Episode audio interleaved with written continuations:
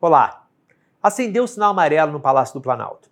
O presidente e seu entorno mais próximo perceberam que a coisa não está fácil daqui até outubro, que não vai ser fácil para o presidente se reeleger como ele vinha achando. O presidente começou a perceber que o mundo é um pouco mais complexo do que a bolha dele. Mas eu trago hoje alguns fatos, alguns pontos que, na minha análise, mostram que o Bolsonaro ainda tem sim muita chance de ganhar. São alguns pontos que talvez não façam muito sucesso, não queiram ser vistos por quem defende a eleição do Lula ou quem quer uma terceira via, seja no Ciro, no Sérgio Moro ou no Dória. Mas, contra os fatos, não dá pra gente brigar. Então aí, isso só cabe a gente analisar. Vamos lá? Antes de tudo, é bom que você entenda que cada um desses fatos que eu vou trazer aqui, ele está atrelado a cenários projetados que podem ou não se cumprir. Ou seja, eu vou falar de algum fato específico e analisar a possível consequência que isso pode ter para a candidatura do Bolsonaro positiva, o que faz com que possa aumentar, o que faz com que aumente as chances dele de se reeleger. Vamos ao primeiro deles. O Bolsonaro tem entregas a fazer. Tá certo, não é muita coisa. O governo dele fez quase nada. Mas ele vai ter, nos próximos, nas próximas semanas, ele vai ter coisas para entregar como presidente. E essa foto dele com o Rogério Marinho, que está aqui atrás de mim, ela também serve para ilustrar o, a máquina do governo. Por isso eu escolhi. O Bolsonaro tem a máquina federal nas mãos. Mesmo que ele não possa, pela legislação eleitoral, aparecer depois de março, na inauguração de obras, por exemplo, ele tem, sem dúvida, o poder do governo federal influenciando votos que possam vir para ele. Isso tem um efeito junto a alguns governadores, que também vão estar tentando reeleição, isso tem efeito junto a prefeitos que vão querer o dinheiro do governo federal chegando na ponta e podem falar bem do Bolsonaro para os seus governados, e isso tem efeito também na população como um todo ao ver algum serviço sendo prestado pelo governo federal e associar isso ao Bolsonaro. Ter a máquina faz diferença sem dúvida. E isso é um aspecto que a gente não pode desconsiderar. Tem gente que diz que máquina federal não tem o mesmo impacto de máquina estadual e muito menos de máquina municipal que outras eleições, como por exemplo para governador ou para prefeito, tem. Tá certo, mas tem efeito. Vamos para a segunda? O segundo ponto é economia. O que, que vai acontecer com a economia? O FMI eh, reduziu nessa terça-feira, 25 de janeiro, a projeção do PIB do Brasil. Ele projetou um crescimento para esse ano de 0,3%. Ele reduziu. Ou seja, está pessimista com a economia brasileira, como diversos analistas estão. Existe um mundo maravilhoso da equipe econômica, projetado para fora. Do lado de dentro tem um desânimo grande, mas para fora eles projetam como se fosse haver um ano muito bom e que seria o prenúncio de anos espetaculares a virem por aí. Não vai ser isso.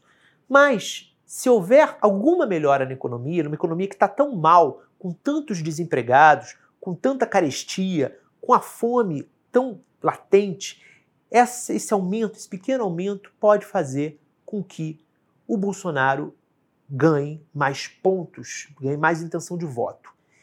Essa percepção por parte da população, ela vai direto no bolso, vai no prato, vai no que fala mais caro a cada um. É a economia estúpida, aquela frase é, do, do James Carville, que era um marqueteiro dos democratas nos Estados Unidos, e que ele falou o que, que define uma eleição? É a economia. Então qualquer melhora beneficia o Bolsonaro. O auxílio emergencial vai ter impacto? Perdão, o Auxílio Brasil vai ter impacto?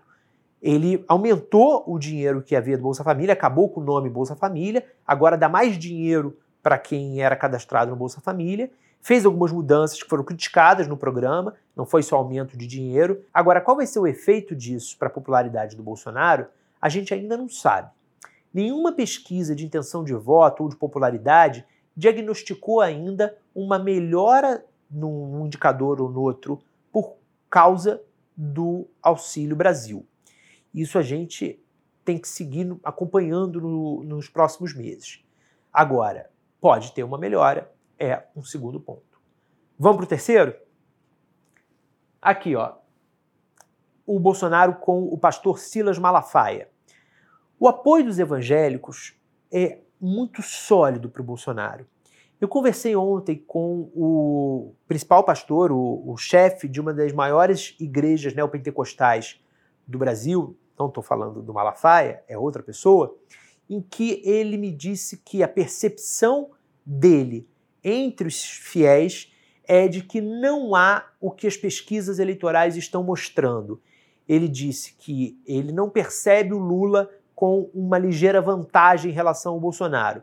É, muitas pesquisas mostram o Lula alguns percentuais, às vezes até dentro da margem de erro, é, como o favorito entre os evangélicos. O Bolsonaro teria de 33, 32, o, o Lula teria 35, 36, 34 de intenção de voto dos evangélicos. Esse pastor me disse que não é o que ele percebe.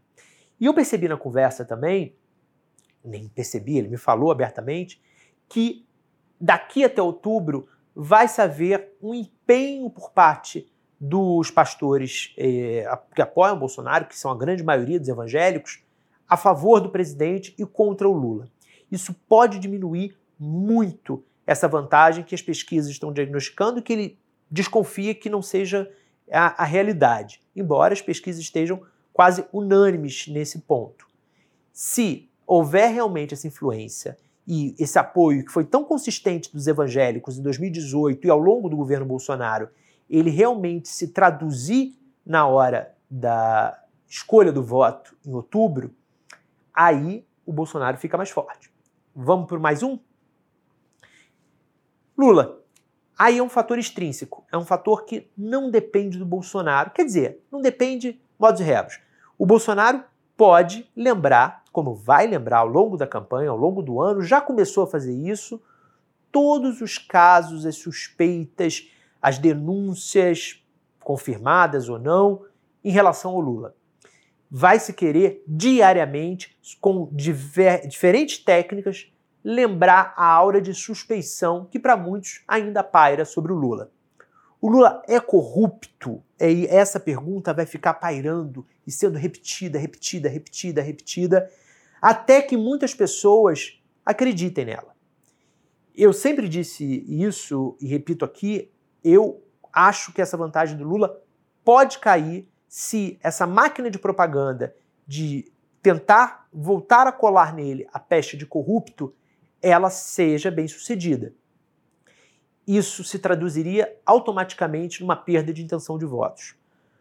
O Lula tem fatos do passado que ele não quer que sejam relembrados, mesmo muitas das denúncias contra ele tendo sido arquivadas, ou ele tendo sido inocentado, ou algumas terem voltado para o estágio que ainda sequer há uma denúncia. Não se iludam os que querem eleger outro presidente, o Lula ou qualquer outro, não se desesperem os bolsonaristas que querem ver Bolsonaro reeleito. Ele ainda tem muita chance e vai jogar para isso. Valeu!